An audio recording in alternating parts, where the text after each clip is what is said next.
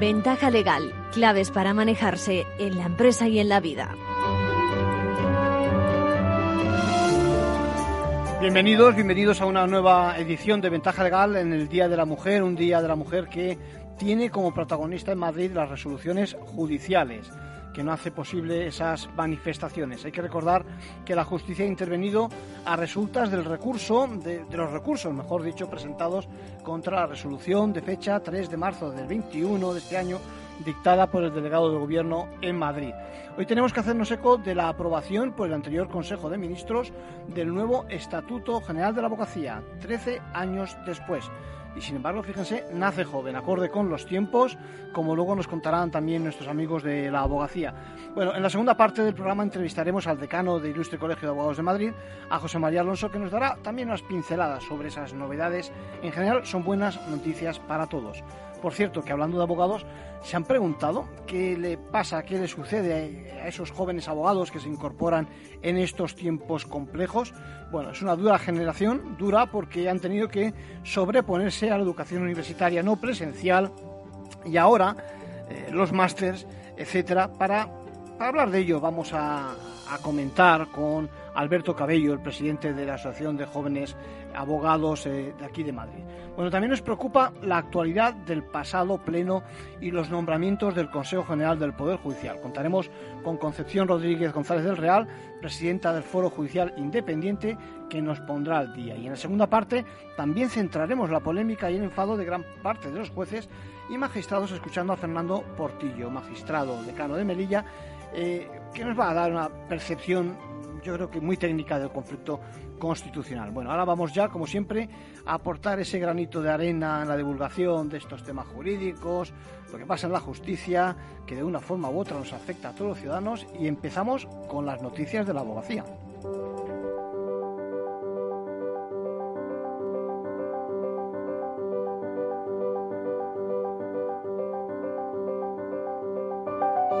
Ahora en Ventaja Legal la actualidad semanal de la abogacía.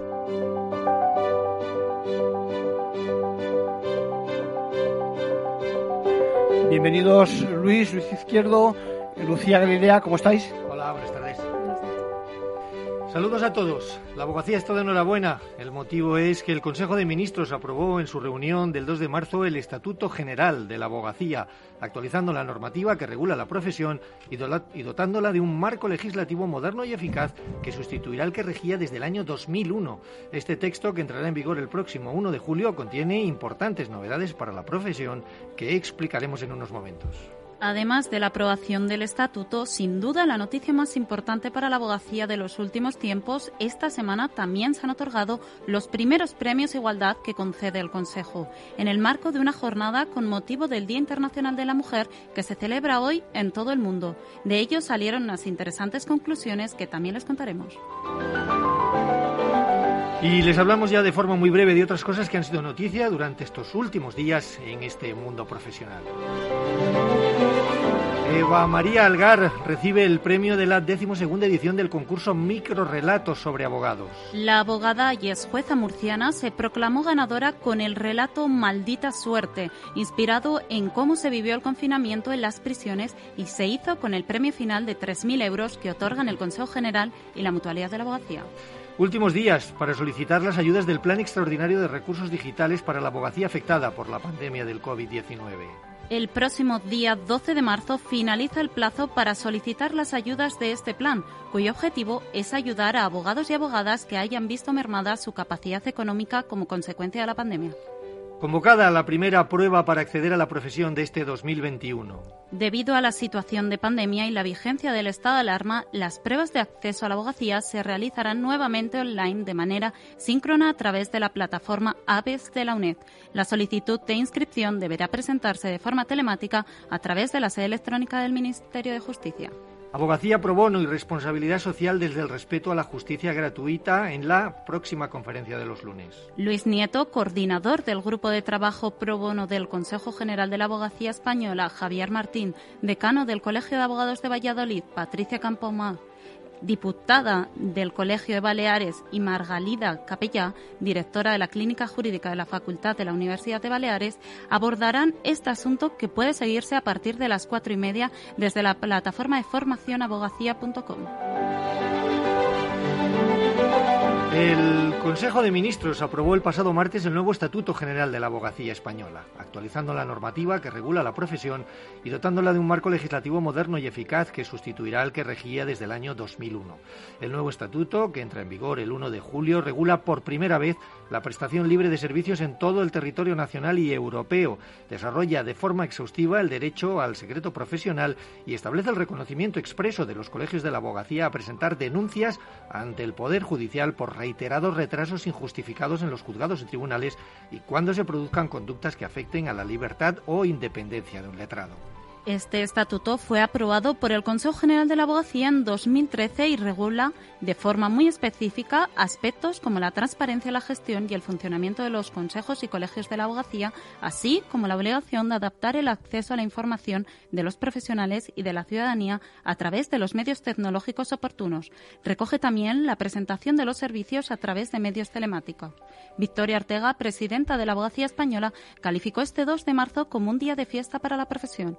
Lo es para la abogacía española, pero debe serlo también para la ciudadanía, porque en definitiva lo que se está es preservando el derecho de defensa. Bueno, el estatuto, os digo, nos pone a la vanguardia de las abogacías europeas en cuanto a su regulación.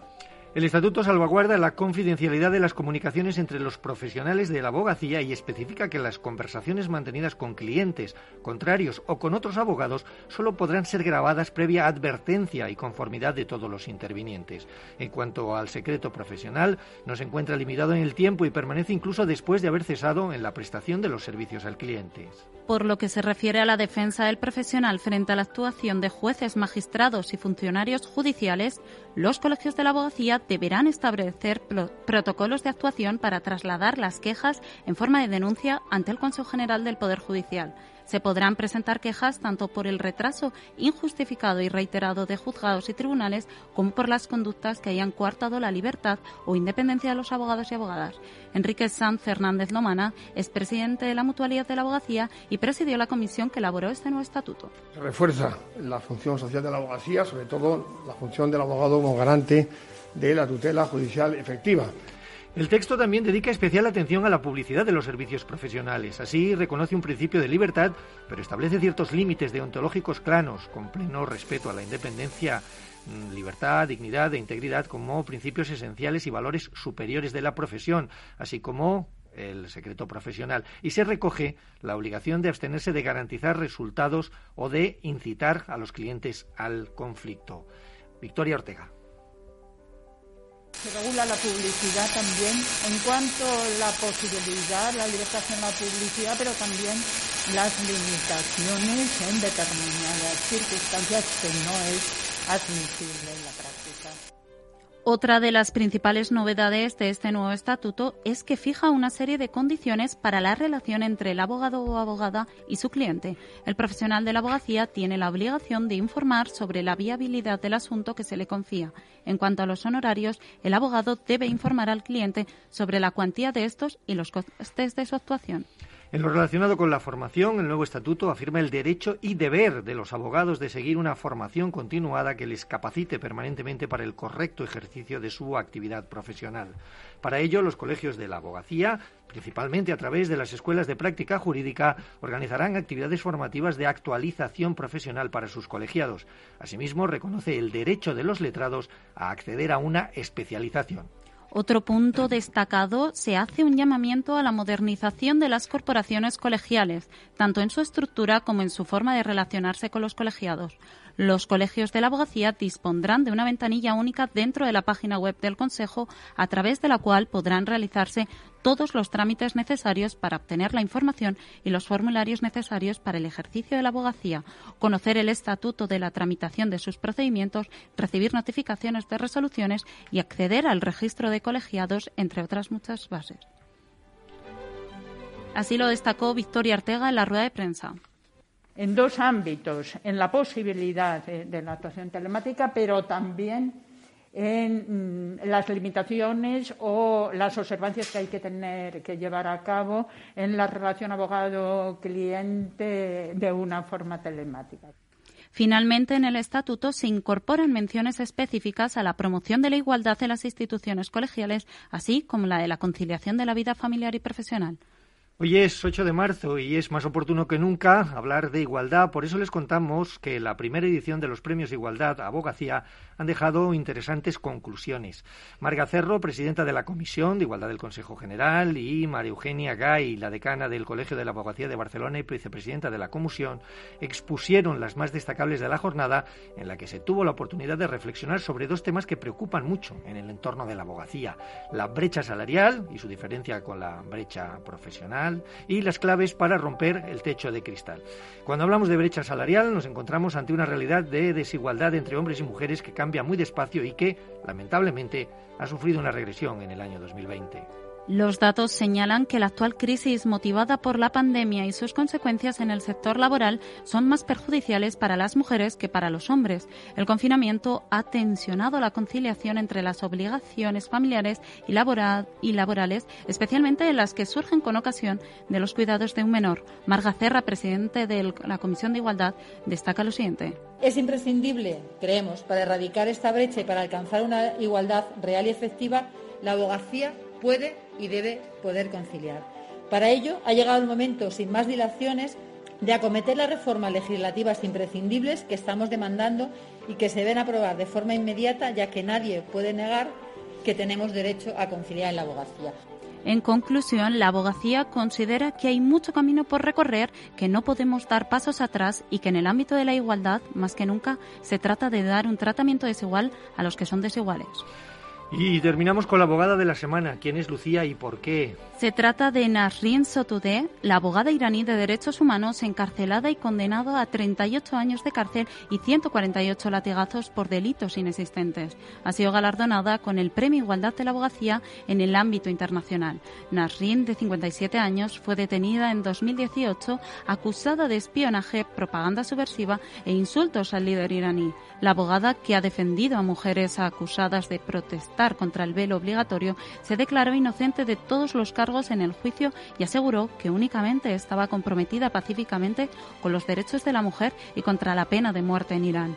Se encuentra actualmente en una de las prisiones de peor reputación de Irán. Por este motivo, la abogada iraní no pudo recoger su galardón. En su nombre lo agradeció su marido a través de una videollamada. روی رفته حالش خوبه اما شرایطی که توی زندان داره به هیچ وجه شرایط خوبی نیست به ویژه که زندان قرشک حتما توی خبراش شنیدید Me consta que es un premio muy significativo para mi esposa porque se lo conceden sus propios colegas abogados y con motivo del 8 de marzo. Estas son las palabras de su marido. Ambos son dos de los activistas de derechos humanos más conocidos en el país. Complicado hablar el farsi, ¿eh? Arcadio. Hasta ahí no llegamos. bueno, 148 latigazos, tremendo. Nada, increíble que todavía exista ese tipo de situaciones en estos momentos. Muchas gracias por todo. A vosotros.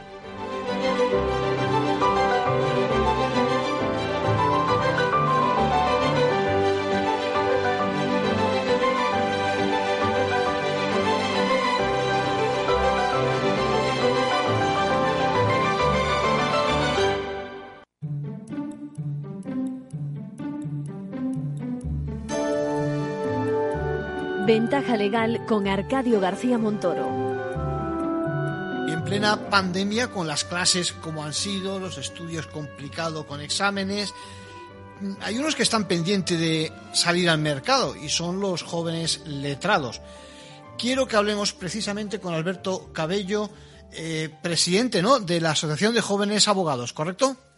Así es, Arcadio. Muchas gracias. Eh, buenos días a todos los oyentes y efectivamente soy el presidente de la agrupación de jóvenes abogados de Industria Colegio Abogados de Madrid. ¿Y cómo, cómo afecta a estos jóvenes profesionales eh, la crisis, no su incorporación al mercado?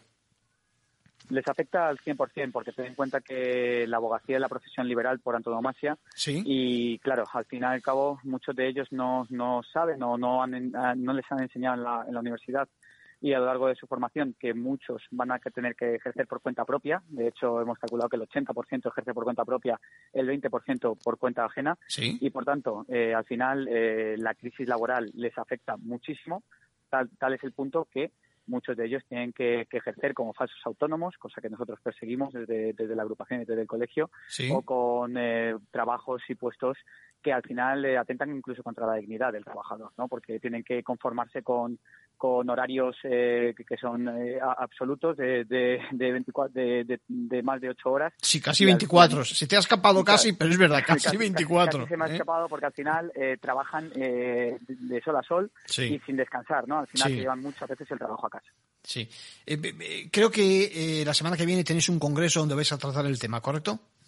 Así es, eh, no solamente este tema, sino además una formación totalmente transversal eh, que toca todas las materias, desde el lunes 8 hasta el viernes 12, todas las tardes. Además, en ese congreso es gratuito, están invitados todos los, eh, los abogados, juristas y estudiantes de Derecho y pueden hacerlo a través de, de la agrupación, incluso escribiéndonos un email a aja.icam.madrid y, a través de, ese, email pueden conectarse con nosotros y estar eh, y, participar en el Congreso. Bueno, cuento contigo para que al finalizar el Congreso pues tenga, nos expliques las conclusiones a las que habéis llegado. ¿Te parece?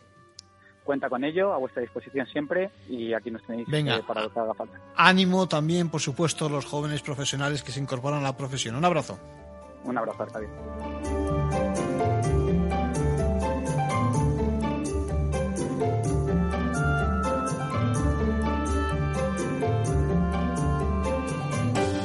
Ahora queremos conocer las últimas novedades en el seno del Consejo General del Poder Judicial, con ese tira y afloja entre los principales partidos mientras los jueces y magistrados contemplan, yo creo que a estas alturas ya nada sorprendidos, que no avance esa implantación de un modelo independiente como exige un Estado de Derecho en relación con el Poder Judicial y como también exige la Unión Europea. Tenemos al teléfono a Concepción Rodríguez González de Real, magistrada y presidenta del Foro Judicial Independiente. ¿Cómo estamos, Concepción? Muy bien, muy buenos días Arcadio y muy, buenos días a todos los que nos están escuchando. Cuéntanos, ¿cuál es, cuál es la situación a, fecha de hoy? El pasado jueves se reunió de nuevo el Pleno, ha aprobado seis de los ocho nombramientos previstos, de las mayorías justitas. Sí, bueno, eh, nosotros eh, la situación actual es que aunque se está en trámite la reforma de la Ley Orgánica del Poder Judicial que impide al Consejo General del Poder Judicial realizar funciones, en concreto nombramiento, eh, cuando se encuentre su mandato prorrogado. Lo cierto es que efectivamente el Consejo ha hecho los nombramientos. Eh, precisamente en el día de ayer, ayer salió publicado las personas que habían sido seleccionadas. Nosotros siempre nos hemos mostrado a favor de que el Consejo General del Poder Judicial siga ejerciendo todas las funciones que le atribuye nuestra Constitución, porque la Constitución en ningún caso dice que transcurridos los cinco años el Consejo pueda declinar de las obligaciones legales que tiene. Es más, entendemos que precisamente lo que se pretende con esa reforma es hacer prevalecer los intereses políticos por encima de las obligaciones legales que tiene el Consejo de cumplir con las funciones que le tiene encomendada la Constitución. Porque al final está pendiente esa ley, ¿no? Que, quiere limitar las atribuciones del Consejo. Sí, eh, está pendiente, pero está en trámite de aprobación y yo creo que la semana que viene, eh, a más tardar, eh, pues se aprobará. esa limitación que se pretende, digamos que nosotros somos contrarios, porque en ningún artículo de nuestra Constitución pone de manifiesto que transcurrido el plazo de los cinco años, el Consejo decline de las funciones que le encomienda la Constitución. Por lo tanto, nosotros entendemos que lo único que pone de manifiesto la, mm, reforma es que eh, prevalecen esos intereses políticos por encima de las obligaciones legales.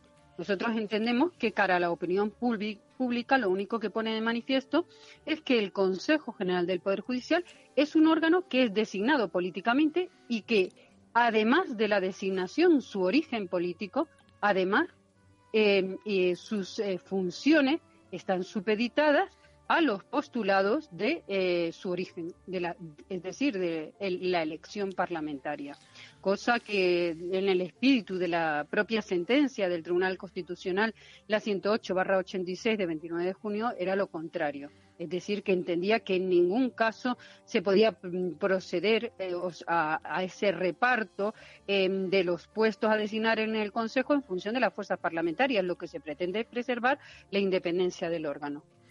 La verdad es que malestar en general de los profesionales, parece que no se cuenta con ellos Concepción Rodríguez González del Real, presidente y portavoz de, del Foro Judicial Independiente, muchas gracias. Eh, vamos a seguir en contacto eh, para, para ver cómo avanzan los acontecimientos que me temo que no tienen buena pinta. Muchísimas gracias a vosotros y cuando queráis aquí estamos. Muchas gracias, hasta luego.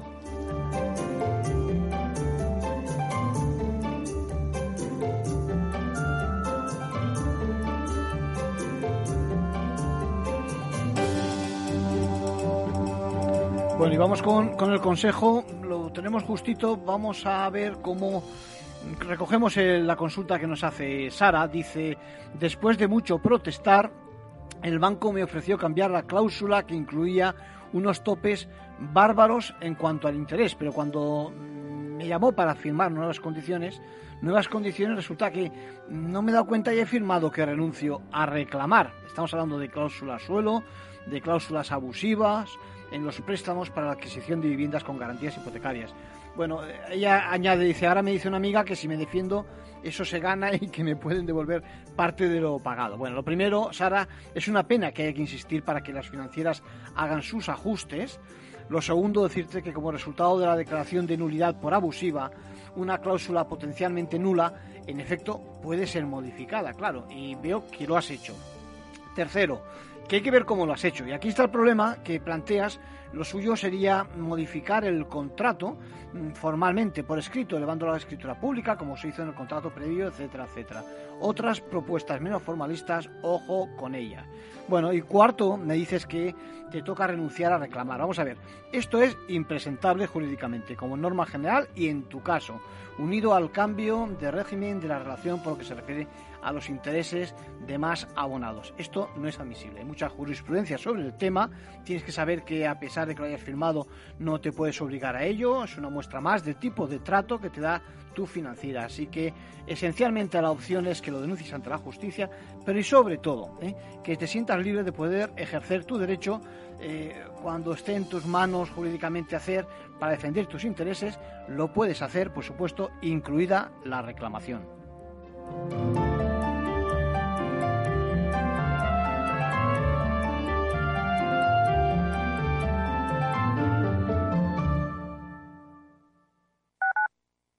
Escuchas Capital Radio, Madrid 105.7, la radio de los líderes. Disfruta de la mejor cocina gallega en Montes de Galicia. Todo un clásico moderno en el barrio de Salamanca. Disfruta de la variada dieta atlántica, de las mejores carnes y pescados tratados con respeto y transparencia y regados con una de las mejores bodegas de la zona. En grupo, en familia o en pareja, Montes de Galicia te ofrece el espacio perfecto en cada ocasión. ¿Sabes cuál es el mejor dial para escuchar Capital Radio? Tu móvil. Ya tienes disponibles las versiones de iOS y Android de Capital Radio. Y si quieres escucharlas en tu coche, lo tienes muy fácil. Empareja el Bluetooth de tu coche con tu móvil o tableta, entra en la app de Capital Radio y ya lo tienes. Escucha Capital Radio en digital. Y si te preguntan qué escuchas, no lo dudes. Capital Radio.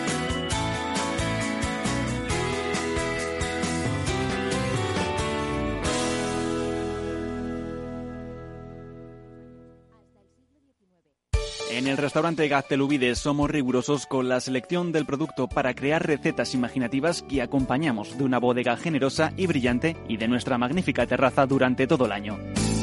Restaurante Gaztelubide, carretera de La Coruña, kilómetro 12200, La Florida. Teléfono 91 372 8544. Una recomendación del programa gastronómico Mesa y Descanso.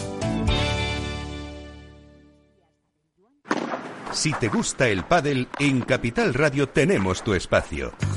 Todos los martes a las 22 horas saltamos a la pista para contarte la actualidad del World Padel Tour, los torneos amateur, las novedades de las marcas y toda la actualidad relacionada con el segundo deporte más practicado de España. Esto es Padel, los martes a las 10 de la noche en Capital Radio.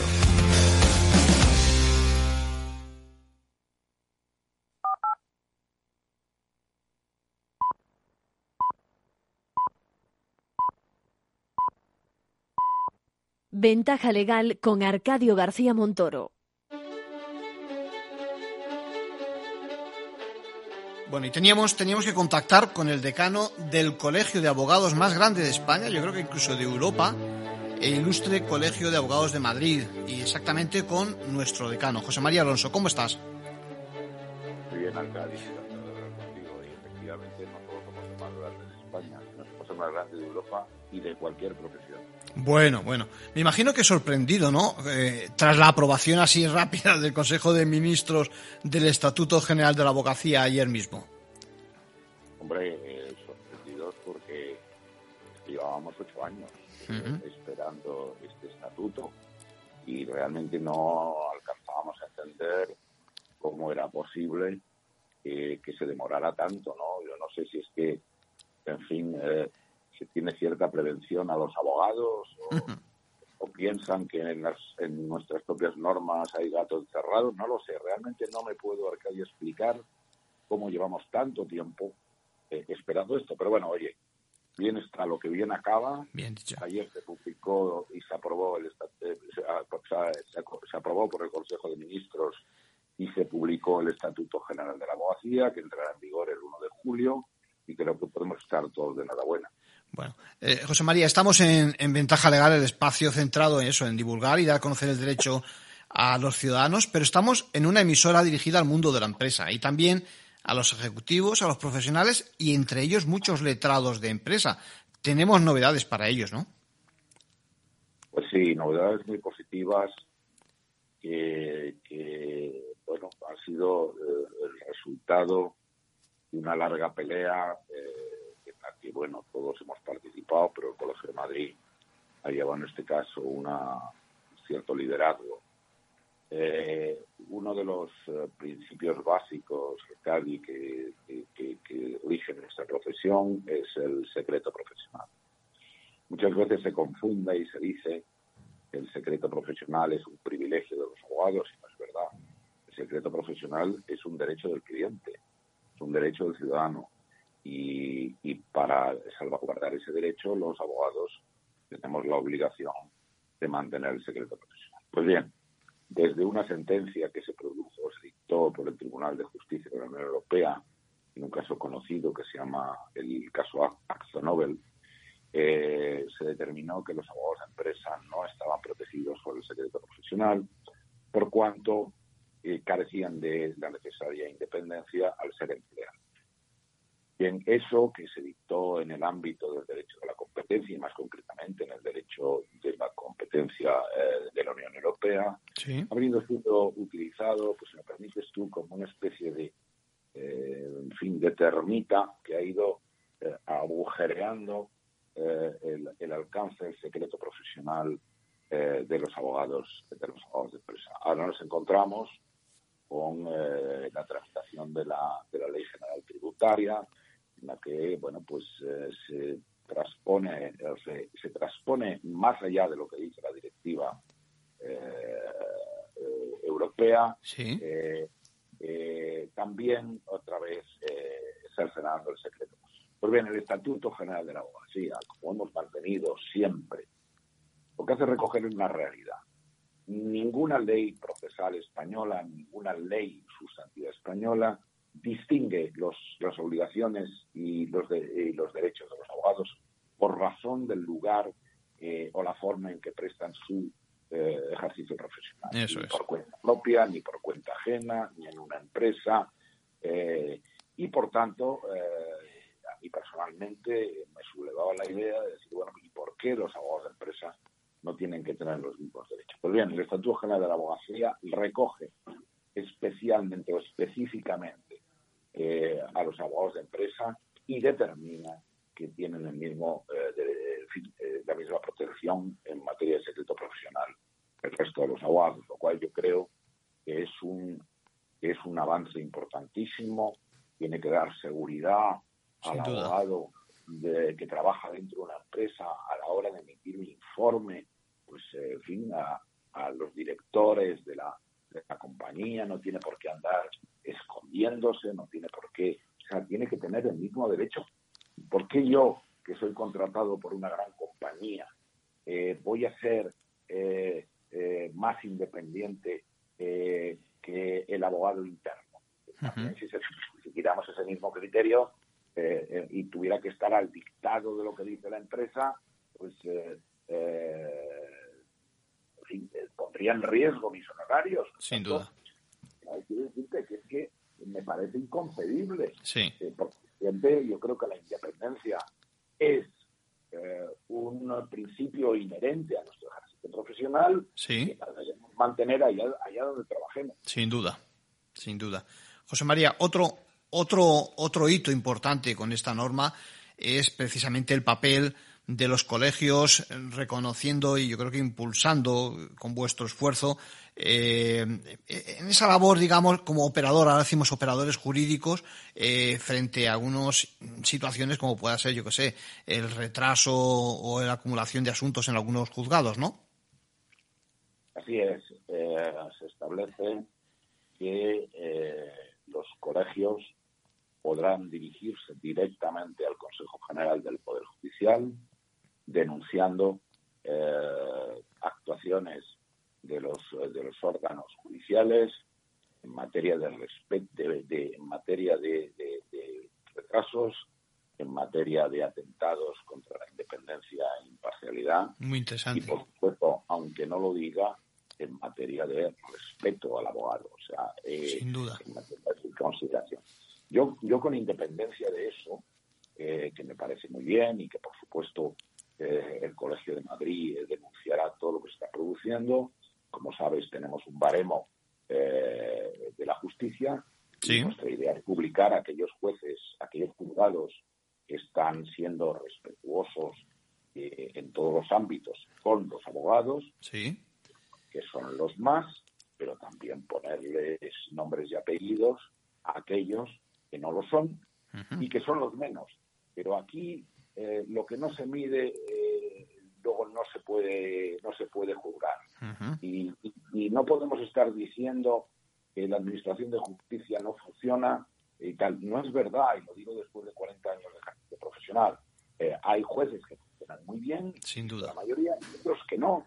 Y, en este momento, pues estamos con peleas en el sentido de que, bueno, pues eh, concretamente con algunos juzgados de instrucción, que mientras el juez, el fiscal y el letrado de la Administración de Justicia están en, el juzgado eh, conectados con vía por vía telemática con el calabozo, en el calabozo está el abogado junto con el detenido, pero vamos a ver, ¿de qué estamos hablando? De verdad, es algo que no, que no puedo entender y que por supuesto voy a luchar contra ello. Pero bueno, el nuevo estatuto nos da, eh, como, como bien dices, un, cauce directo para, eh, para, para, para mm, denunciar estas Y otro tema importante es en los temas de entrada y registro en los despachos, sí, sí. Eh, tendrá que estar presente el decano o quien esté delegue. Y solo se podrán llevar aquella documentación correspondiente al caso investigado. Porque hemos padecido situaciones donde la policía se lleva toda la documentación del despacho, eh, por supuesto se formula la correspondiente eh, queja eh, y te devuelven la documentación no necesaria después de haberla expurgado. Lo quiere decir que han revisado toda la documentación del despacho y luego te la devuelven. Eso es inadmisible. Ya. bueno, me, está me, estaba acordando ahora cuando hablabas de, tus palabras, ya presentando la candidatura, hablando de la defensa del abogado ¿eh? y del papel del colegio relacionado con, el mundo de la justicia. O sea que se cumplen, se cumplen en efecto eh, esas palabras. Mira, eh, acabamos. Importante que nos pone también a la profesión a la orden del día, ¿no? Al estado de la técnica, diríamos. Eh, todo este tema de los servicios a distancia, e incluso a lo mejor presencial, pero a través de medios telemáticos, ¿no? Las pantallas de móviles, de ordenadores. La, la norma tiene también algo que aportar sobre el tema. Ah, sin duda. La verdad es que eh, ayer nos, nos, reíamos la presidenta del Consejo y, el presidente de la mutualidad y que el presidente de la comisión, creo que, que, que, parece que nos habíamos adelantado a los tiempos, porque mm. esto que se, que se escribe en el año 2013, sí. eh, pues eh, tienes de permanencia es de absoluta actualidad, eh, por cuanto recoge el uso de los sistemas telemáticos y digitales eh, por parte de los abogados en las actuaciones. Eh, y lo, lo, único que falta es que la otra parte, que lo está haciendo, me consta que eh, hay un impulso permanente desde el Tribunal Superior de Justicia, desde la Comunidad de Madrid, desde la, desde la juez decano, para que se utilicen los medios telemáticos, pero ya lo recoge el Estatuto General de la Abogacía y, y por tanto, bueno, pues oye, es una, es una, sí, te digo, es un adelantado. Sí, es un avance, sin duda. José María Alonso, eh, decano del Ilustre Colegio de Abogados de Madrid. Seguiremos hablando de estos temas. Hay mucho que desgranar. Tenéis mucha faena ¿eh? con esta nueva norma, eh, faena extra. ¿eh? Y enhorabuena, porque yo creo que, como decía Victoria, Victoria en efecto sale beneficiado no solo los profesionales, los colegios, sino también toda la sociedad. Así es, así es. Un abrazo. Otro para ti. Venga, hasta luego. Ventaja legal con Arcadio García Montoro. Bueno, pues vamos con una de las preguntas que es recurrente y que en estos momentos, aunque solo fuera por las veces que tenemos que hablar de las novedades que nos está ofreciendo el, Consejo, las reuniones del Consejo General del Poder Judicial, sus plenos, eh, pues está, está, está, está, en boga, ¿no? Eh, para eso tenemos con nosotros a Fernando Portillo, magistrado. ¿Cómo estás, Fernando? Hola, ¿qué buenas tardes. Estoy bien, gracias. Fernando, es, Fernando es vicepresidente de Foro Judicial Independiente de la Asociación Profesional de Jueces y Magistrados. ¿Es así? Correcto, sí. También juez decano de Melilla. Y también juez decano de Melilla, por supuesto. Mira, eh, Fernando, nos gustaría eso, que hacer un, un, refrescar un poco a la audiencia de Ventaja Legal y de Capital Radio exactamente cuál es la situación y por qué eh, los magistrados y los jueces eh, están un poquito, digamos, un poquito enfadados la mayoría con, con la situación. ¿Qué te, ¿Qué te parece? Cuéntanos. Bueno, la situación es dantesca y, y bastante patética. El Consejo Judicial, como órgano de gobierno de jueces y magistrados, bueno, tiene que renovarse, dice la Constitución, ¿no? Cada cinco años. Ahora estamos en periodo de renovación, aunque se está alargando más de lo previsto inicialmente. Y bueno, asistimos como tantas renovaciones que ha habido en el pasado, pues al espectáculo de una pasalera donde los políticos se pelean por cuántos vocales del Consejo Nacional Judicial les corresponde a uno u otro partido. Es un sistema que estamos denunciando las cuatro asociaciones judiciales por el cual los partidos políticos, a través o mediante el Parlamento, deciden o nombran a todos los vocales del Consejo Nacional Judicial, es decir, los 20 vocales, los ocho juristas y los 12 jueces. Y las cuatro asociaciones judiciales estamos en contra, aunque solo una, Foro Judicial Independiente, resulta ser coherente en última instancia con esta, ¿no? con esta preposición, estamos en contra de que sean los políticos quienes elijan a todos los miembros del Consejo de Poder Judicial. Y pedimos que los vocales que son jueces, que son 12, ¿no? que corresponden a, jueces, los podamos votar y elegir nosotros. No por capricho, sino por exigencia de salud democrática, por exigencia de separación de poderes, porque así nos lo viene pidiendo Europa desde el Consejo de Europa, eh, tanto ámbito del Tribunal Europeo de Derechos Humanos, condenada a Portugal en el año 2016 en este sentido, también a través del Consejo eh, Consultivo de Jueces Europeos, también a través de la Comisión de Venecia o a través, por ejemplo, sobre todo del Grupo de Estados contra la Corrupción, que ha dicho literalmente en un informe de junio del año 2019 que el hecho de que los partidos políticos intervengan en la elección de todos los vocales del Consejo Nacional Judicial es un factor de corrupción. Fernando. Pero además también la Unión Europea eh, se está pronunciando ahora con relación a reformas de Polonia y en sentencias recientes está indicando que el hecho de que todos los vocales del Consejo, ¿no? órgano de gobierno de los jueces, sean nombrados por los partidos políticos o los políticos intervengan en ese nombramiento, supone eh, atentar contra la separación de poderes. Fernando, algunos estará preguntando, pero vamos, mm, eh, ¿la justicia, los jueces no respetan la propia Constitución? Claro, el problema no es un problema de los jueces, porque no es que nosotros estamos pidiendo que se cambie el sistema. Es una cuestión de legalidad y la legalidad no la marcamos los jueces, la marcan los partidos políticos, eh, la representación que hayan tenido en el Parlamento. ¿De acuerdo? Es el Parlamento, las Cortes Generales quien hace la ley. Y es la ley la que ha dicho que son los políticos que tienen que elegir. ¿A quiénes? Pues a todos los vocales, como decía, a los ocho juristas y a los doce jueces.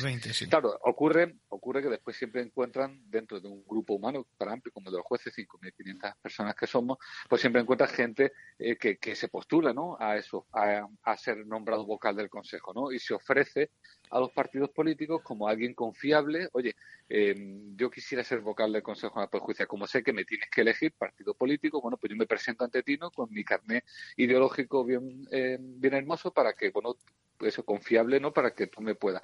Y eso, eso es difícil de evitar, porque siempre en todo grupo humano va a haber gente que tenga aspiraciones de, de ascender, ¿no? Y de y, y, bueno, y que a lo mejor sus motivaciones pueden en ocasiones ser eh, buenas y en ocasiones a lo mejor no tan buenas. Pero eso es muy difícil de evitar. Lo que sí se puede evitar es asegurarse que esas personas a lo mejor no accedan eh, por esa vía del contacto político y es cambiando el sistema, cambiando las leyes. Mm. Entonces, los oyentes no tienen que preguntarse por qué los jueces. No, si los jueces lo que hacemos es pedir que se cambie el sistema, queremos un sistema mixto donde los políticos elijan a ocho vocales y los jueces elijamos a doce eh, vocales, que es la Constitución, el diseño originario de la Constitución española. A eso me refería. lo que nos pide Europa desde hace un montón de tiempo. A eso me refería, es decir, que, al final es al contrario, es lo que se está buscando es precisamente coger el espíritu de la Constitución. Hablamos de, de, esa sentencia que en varias veces hemos oído mencionar del Tribunal Constitucional. Hace ya muchos años, no es una cosa reciente, ¿no? El Tribunal Constitucional, digamos que ya avaló ese, por decirlo de forma, ese desfase entre los cuatro y los cinco años eh, a efectos de nombramientos que hay y que con la finalidad ¿no? de que no coincidan cómo es lo político con lo técnico, en este caso profesional. ¿Es así? Sí, es así. O sea, la idea de la Constitución es que efectivamente el Consejo Judicial no responda a los vaivenes o al pulso político del, del país, a los resultados electorales. Así, por ejemplo, la renovación del Consejo de Perjuicio está prevista cada cinco años. Eso significa que, es un lapso de tiempo que no coincide con el de las elecciones generales, cada cuatro años, porque se busca que no exista una paridad absoluta porque no se trata de eso. ¿De acuerdo? Además, eh, para renovar el Consejo de Judicial hace falta los tres quintos de cada Cámara, de Congreso y de Senado. Supuestamente esos grandes consensos, ¿no? esas mayorías cualificadas, solo se alcanzan cuando ese es el pensamiento, el espíritu de la Constitución española, ¿no? Porque los partidos abandonan, ¿no? Sus tesis ideológicas y se centran en buscar a los mejores perfiles técnicos porque es la manera de llegar a ese consenso, ¿no? en la práctica cometen el fraude de, en vez de pelearse por los vocales, pelearse por las plazas. Entonces yo me peleo porque me corresponden cuatro plazas y tú pues responden cinco. Y después lo que hacemos es votar en bloque a los tuyos. Tú votas a los míos y yo voto a los tuyos. Me da igual quiénes sean, ¿no? Me da igual quiénes sean y entonces eh, se convierte el fraude porque el consenso que buscaba la Constitución de, oye, eh, eh, vamos a elegir a los mejores, ¿no? que es lo que quiere la Constitución, se convierte en vamos a pelear por cuotas y después cada uno que meta a quien quiera, ¿vale? Porque yo me comprometo a votar los tuyos y tú votas a los míos. La Constitución quería esa separación. Y, de hecho, cuando el Tribunal Constitucional, en una sentencia de 1986, declaró constitucional el sistema por el cual los políticos eligen a todos los vocales del Consejo General del Poder Judicial, advirtió. Y dijo, bueno, este sistema es constitucional, sí, vale, pero siempre y cuando los políticos no se repartan las vocalías conforme a cuotas de representación parlamentaria, que es justo lo que están haciendo desde precisamente ese año 1985. O sea, yo creo que fue muy inocente el Tribunal Constitucional al confiar en que los partidos políticos pues no iban a, recurrir ¿no? A, las peleas por cuotas, que además, es lo que estamos viendo. Además, yo creo que en ese momento se pensaba que el sistema iba a ser de dos partidos esencialmente, ¿no? Y, que no se iba a complicar la cosa con el, con el mapa político que tenemos en estos momentos en el, en el Parlamento, ¿no? Sí, sí, claro. Efectivamente, cuando hablamos de grandes consensos, ¿no? que es lo que prevé la ley y la Constitución, ¿no? de tres quintos en cada Cámara, con un sistema bipartidista es más fácil de alcanzar. Cuando existen efectivamente más fuerzas políticas implicadas, pues ya lo que está pasando ahora, porque efectivamente, que de haberse renovado, como decía, en el año 1910, en 2018, pues ya estamos ya en el 2021 y todavía no se ha renovado el Consejo, ¿no? Sí, el, el, eh, desde Europa, desde Europa también eh, se ve mal ¿no? la situación actual y, además, eh, y más allá de Europa, lo que se llama el Estado de Derecho, es decir, una serie de garantías que, que, exigen que haya independencia en, el Poder Judicial, eh, se ven perjudicadas. Totalmente, porque, a ver, eh, ese empeño, ese empeño, claro, se preguntará el oyente, ¿no? ¿Y por qué los políticos tienen tanto empeño en colonizar un órgano inconstitucional del que yo no tengo ni idea para qué sirve siquiera? bueno, pues la única, la única función de todas las funciones que tiene el Consejo de Poder Judicial que interesa a nuestra clase política es el nombramiento de los más importantes jueces del país. Porque el Consejo de Poder Judicial nombra de forma discrecional a los magistrados del Tribunal Supremo, a todos, por ejemplo, a los presidentes del Tribunal Superior de Justicia, a, los presidentes de audiencias provinciales. Supone un 2,5% del total de la carrera, pero son justo los jueces que interesan a la clase política, porque son los que van a juzgar los asuntos más importantes del país. Esto es un Entre ellos, entre ellos el enjuiciamiento de los propios políticos. Esto es un... el, asunto de corrupción de los propios partidos. Claro. Fernando, esto es un matiz importante porque a mí me interesa que traslademos a, a, los oyentes que en realidad en el día a día, en los asuntos que tenemos todos y cada uno de nosotros pendientes, no nos va a afectar esta, dejamos, eh, déjame que lo diga así, esta, este, este juego de, de asientos y de, y de vocalías y demás. Es decir, pero sí por lo que se refiere en efecto a, aquellos casos, como tú estás diciendo, donde quien tiene que juzgar son esos que previamente han sido elegidos bajo este procedimiento, ¿correcto? efectivamente. A ver, la inmensa mayoría de la carrera judicial asistimos pasmados y ciertamente avergonzados de este espectáculo, ¿no? Donde en una misma frase podemos leer Poder Judicial y partidos políticos. Ello arroja una desconfianza hacia el resto de los jueces porque se extiende esa ignominia como una mancha de aceite cuando estamos totalmente ajenos a esos juegos de poder. Y aunque la cúpula judicial esté politizada, como no existe un principio de jerarquía entre los jueces, a mí me da igual entre comillas, para resolver lo que diga el Tribunal Supremo, porque yo soy independiente en mi plaza y yo resolveré mi asunto conforme mi leal criterio, ¿no? mi leal saber entender y mis criterios jurídicos o la prueba que me proporcionen. Pero efectivamente hay un grupo de jueces, muy pocos, como digo, pero que son precisamente los más importantes del país, que son nombrados directamente, de forma discrecional, como decía además, por un órgano que a su vez han elegido los políticos, con lo cual creas un puente de plata entre partidos políticos y jueces que van a juzgar a su vez a estos políticos. Y eso es lo único que buscan. Colonizar el Consejo Nacional Poder Judicial por parte de los partidos políticos, lo que refleja la aspiración de estos de poder influir en la designación de los jueces que habrían de juzgarles. Tienen esa aspiración. Como decía Salvador Viada, la aspiración de que haya dos justicias en España. La del resto de ciudadanos, la inmensa mayoría, y una justicia para ellos. Una justicia donde ellos se han podido, eh, de alguna forma, influir en el nombramiento de los jueces que han de juzgarles. Es por eso que Europa nos afea y nos dice, oye, ¿cómo pueden los políticos meter mano en el órgano de gobierno de los jueces cuando el órgano de gobierno de los jueces tiene como función, una de ellas, nombrar a los altos jueces, a nombrar a los magistrados? Claro, estamos vendiendo un argumento de peso para destruir la, apariencia de Estado de Derecho en España. Le estamos regalando, por ejemplo, un argumento de oro a los independentistas catalanes. Cuando ellos dicen que el, juicio del proceso fue un juicio político, tienen base real para poder decirlo y para poder defender Europa y decirle, no, mira, es que todos estos magistrados que nos han condenado han sido puestos aquí por un órgano que ahora mismo su mayoría era del PP. Con lo cual, claro, eh, eh, eh, si A es B, B y B es C, pues A es C. Es decir, es muy fácil hacer la conexión lógica y, y, vender de puertas para afuera que el juicio del proceso, aunque ha sido un juicio muy, muy garantista, donde se han respetado todos los derechos, donde eh, un exquisito rigor eh, jurídico y formal, donde efectivamente eh, yo creo que el juicio, bueno, más transparente y con más, sí, sí, sí, sí, con más garantías y, una sentencia perfectamente motivada y ganada y, y, que se podrá o no discrepar de la misma, pero que está y sin embargo estamos poniendo en juego todas las conquistas que hemos alcanzado por un, mantener un sistema que desde Europa nos va a, sin duda alguna, a acarrear problemas. Hmm. digo que estamos regalando argumentos de, de, que somos una democracia fallida, pero no por las razones que decía eh, nuestro vicepresidente del gobierno, sino precisamente por el empeño que tiene la clase política en seguir queriendo controlar el nombramiento de los altos jueces. Sí, cuando, cuando, cuando eso, eso es una deformación también de, de, la idea de la justicia que hay en España, está claro. Mira, eh, y, cómo lo arreglamos esto? Es decir, ¿qué, ¿qué soluciones hay para ello?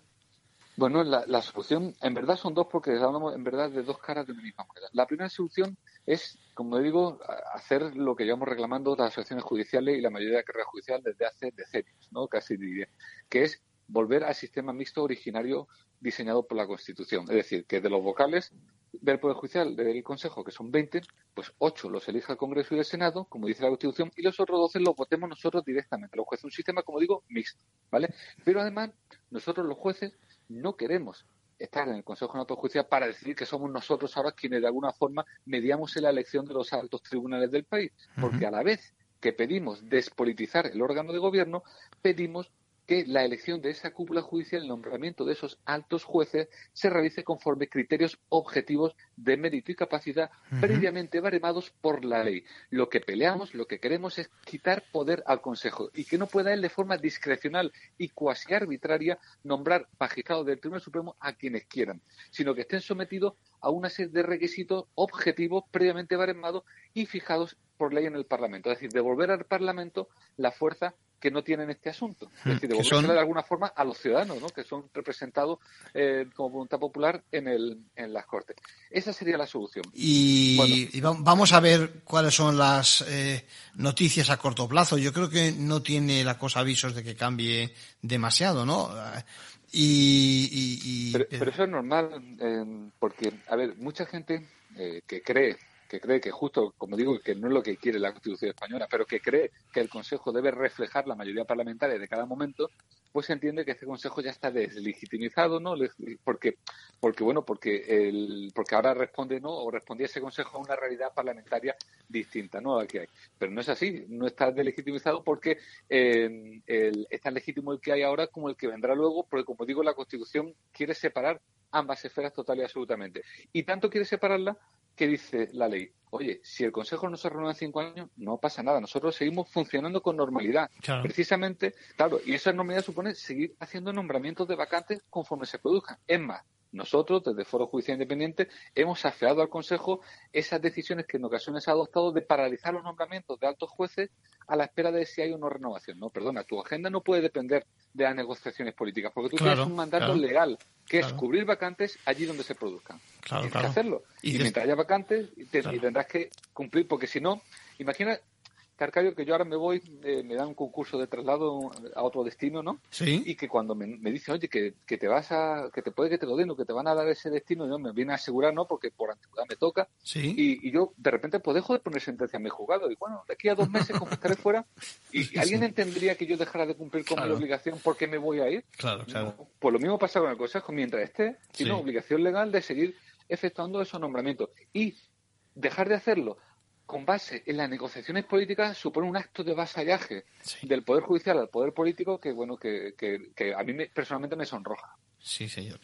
Fernando Portillo, magistrado, eh, vicepresidente del Foro Judicial Independiente. Oye, ha sido muy clarito y yo creo que los oyentes lo van a agradecer.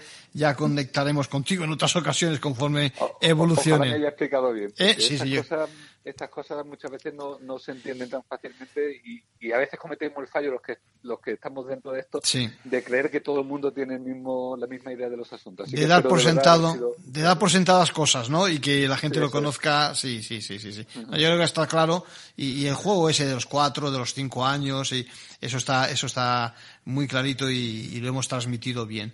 Eh, un abrazo, seguimos en contacto. Por supuesto, un abrazo, buenas tardes. Hasta luego. Ventaja legal con Arcadio García Montoro. Capital Radio Madrid, 105.7. Gráficas Naciones. Más de 50 años de experiencia en el sector de las artes gráficas. Apostamos por la última tecnología tanto en impresión offset como en digital y gran formato. Realizamos todo tipo de impresión. Tarjetas de visita, folletos, libros, vinilos, decoración y montaje de stands. Más información en el 91 629 2145 o en gráficasnaciones.es. ¿Harto de tertulias políticas y de quienes lo saben todo? Sube un peldaño intelectual en tu vida y sintoniza la gran tertulia de la economía.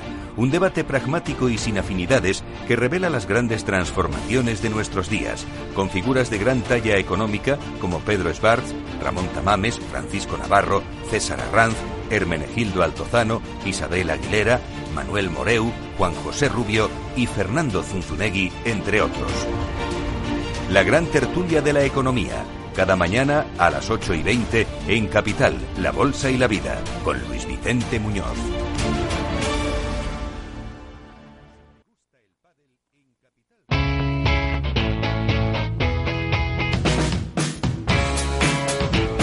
La economía despierta. Capital Radio.